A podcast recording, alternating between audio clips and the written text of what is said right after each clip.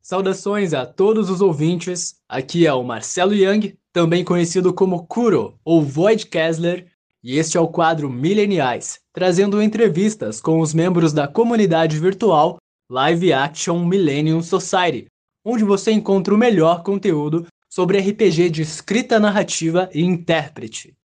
E hoje o convidado especial do nosso podcast é alguém que tem uma aura de mistério, em meio à comunidade, ele é famoso por seus pensamentos reflexivos e um pouco complexos, que exprimem seu modo de pensar, sentir e observar o mundo. Ele, que é conhecido como autor da trama Marés de Antagonismo e vem trazendo uma série de eventos calamitosos dentro do universo Millennium. O nosso convidado é ninguém menos, ninguém mais que Damon Zoldyck, conhecido atualmente como Agatha Tolkien. Seja muito bem-vindo, Damon, ou devo chamá-lo de Daemon.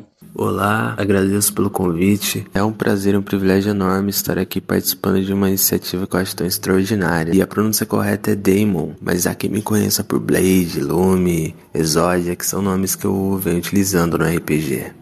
E dando início ao nosso podcast, eu gostaria de perguntar a você, meu caro, lembrando que você pode se sentir à vontade caso não queira responder uma das minhas perguntas. Qual é o seu nome? Quantos anos você tem? Em que cidade e estado você mora? E quais são os seus passatempos? Ah, então se eu quiser parar de responder, acaba o podcast? Brincadeira. Meu nome é Thiago, eu tenho 27 anos e eu quase errei a idade porque eu fiz recentemente, o que é uma ótima idade também, porque alguns escritores dizem que você só escreve algo bom e relevante de verdade depois dos 26, então ainda há esperanças para mim.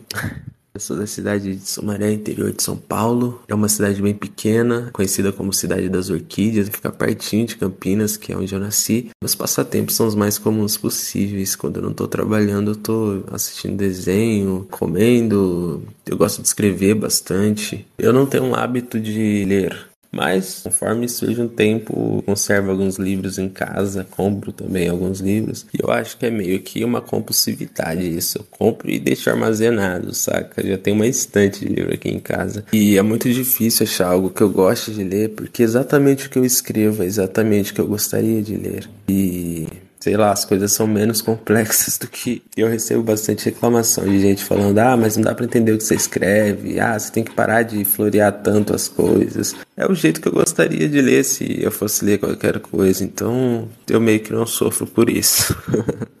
Obrigado por compartilhar. Eu tenho certeza que aqueles que não o conhecem, ao menos sabem um pouquinho mais de você agora. E partindo para nossa próxima pergunta, o que é a trama Marés de Antagonismo? Essa série de histórias que você vem publicando há um bom tempo no grupo retratam criaturas fantásticas e até mesmo assustadoras, envolvidas em uma série de causalidades, se é que podemos defini-las assim, que retratam o caos no universo Millennium. Maré de Antagonismo é uma história bem trabalhosa de se fazer, porque tem toda a responsabilidade da obra que, na verdade, eu mais gosto, junto com a necessidade de encaixar as coisas no ambiente da RPG, que é uma torrente de fontes criativas completamente distintas uma da outra, entende? E ela vai contar a história de Morgoth na verdade, a história não, mas a volta de Morgoth, o inimigo máximo da Terra-média. E para fazer isso, eu tô usando de diversos artífices, de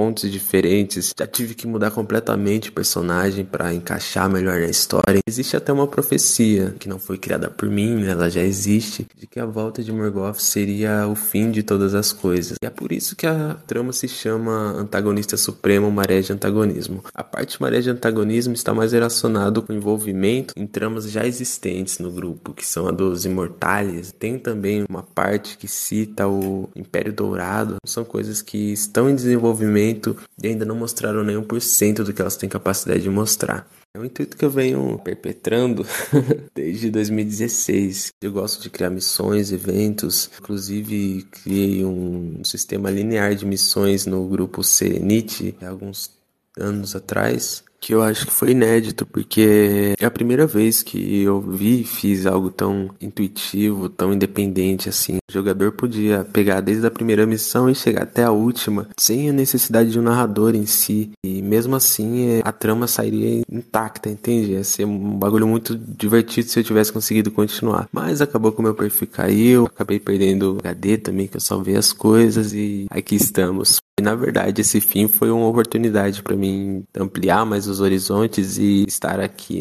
Existe uma grande diferença entre as tramas que eu tenho postado. Tem Maré de Antagonismos, Sangue de Mortais, tem Antagoesias, tem a dos Animais Fantásticos, que são todas histórias independentes, advindas de fontes independentes, mas que elas se encaixam todas num nicho só, que é o nicho do antagonista supremo. Com o tempo, eu espero desenvolver muito mais e entregar muito mais ao grupo mais interação, mais atividade e vamos ver o que vai acontecer, né? Tudo depende da nossa imprevisibilidade. Você é um escritor e, como tal, escreve muitas obras relacionadas a amores, paixões, angústias e até mesmo a morte. Eu gostaria de saber de você quais inspirações você tem e qual é o texto que você mais gosta. As minhas inspirações vêm da minha atmosfera de cultura. Desde pequeno eu tinha boneco, brincava com os bonecos, inventava um monte de história. Eu não conhecia assim um RPG de mesa. Acho que eu passei a infância e a adolescência toda sem conhecer o RPG de mesa. E o RPG em si escrito, quando eu conheci, acho que foi 2012, foi revolucionário para mim. Porque eu via aquela brincadeira que eu fazia com os bonecos antes, criando histórias para eles, reinos, é, guerras. Nossa, as guerras eram magníficas. Eu vi aquilo renascendo. Eu falei, nossa, essa é minha praia. Aí eu entrei para RPG por isso. Eu sempre gostei de Senhor dos Anéis, Star Wars, Harry Potter. Jogava bastante Skyrim. O RPG me trouxe a oportunidade de fazer aquilo que eu queria do jeito que eu queria, porque existe uma grande limitação nos jogos. Você já no RPG não, você tem a liberdade para fazer o que você quiser, de soltar a sua criatividade. Todo esse ambiente de fantasia, de ficção, livro, filme, jogo, foi sempre o que me inspirou e me inspira ainda a criar essas histórias. Tem uma frase do Fernando Pessoa que eu gosto bastante. Eu nem sei se é assim, mas como eu me lembro é: eu não sei quem sou, que alma tenho quando falo com sinceridade, eu não sei com qual sinceridade falo. E eu acho que isso vai muito do escritor, do RPGista, porque às vezes a gente não tá nem narrando o que a gente tá sentindo, mas é um sentir de fato. Então você fica meio misto naquilo. Você vê você em uma obra que não é você em si, mas é sua. E eu acho isso muito interessante. Você tem um gato. Qual é o nome dele? Você também tem outros animais de estimação? Ah, sim, eu tenho três gatos, cara. Na verdade, eu tinha um. Os outros dois vieram por é, assimilação. Os outros dois apareceram aí, né, durante as, os desenrolar das histórias. Tem o Cris Augusto, a Melanie e o Harry Gato. O Cris Augusto veio de. Todo mundo odeia o Cris, né? Eu também tinha o Caruso, mas infelizmente ele já não está mais comigo. A Melanie é por causa da cantora Melanie Martinez, que eu gosto bastante. E o Harry Gato é porque tem o Harry Potter, o Harry Porco. Por que não Harry Gato? É, eu gosto bastante de gato em si. Eu cresci em uma chácara né, até meus 18 anos que tinha muito bicho. Tinha mais de 20 cachorros, gato, pato, cavalo, porco. Quando eu vim morar sozinho, eu pensei comigo que eu não queria mais nenhum animal perto de mim, porque passei muito tempo já com esse convívio. Não que eu não goste, é que tinha muito isso, meio que eu não curtia tanto assim, saca? Mas aí eu conheci o Chris, aí eu conheci o Caruso, aí veio a Melanie, então Harry. E yeah, é, eu tenho três gatos e um sonho. Você é um rapaz solteiro ou comprometido? Poderia citar cinco grupos, bandas ou cantores que você mais gosta? Eu sou divorciado, na verdade. Eu fui casado por quatro anos, quase, mais ou menos. Eu nem lembro mais, faz tanto tempo. eu não sou o tipo de pessoa que pretende-se que eu seja. Eu não consigo ver essas relações líquidas como algo interessante. Todavia, estou inserido em meio que realmente não tem muito para onde fugir, né? Você acaba tendo que se relacionar com pessoas que talvez não partilhem de sua intelectualidade, essa palavra, simplesmente porque é o meio onde você está e querendo ou não, você não pode ignorar, porque as pessoas elas estão ali, você vai ter que lidar com elas, você vai ter que ponderar a relação com elas segundo a sua própria seu próprio valor, entendeu? Os próprios valores que você tem.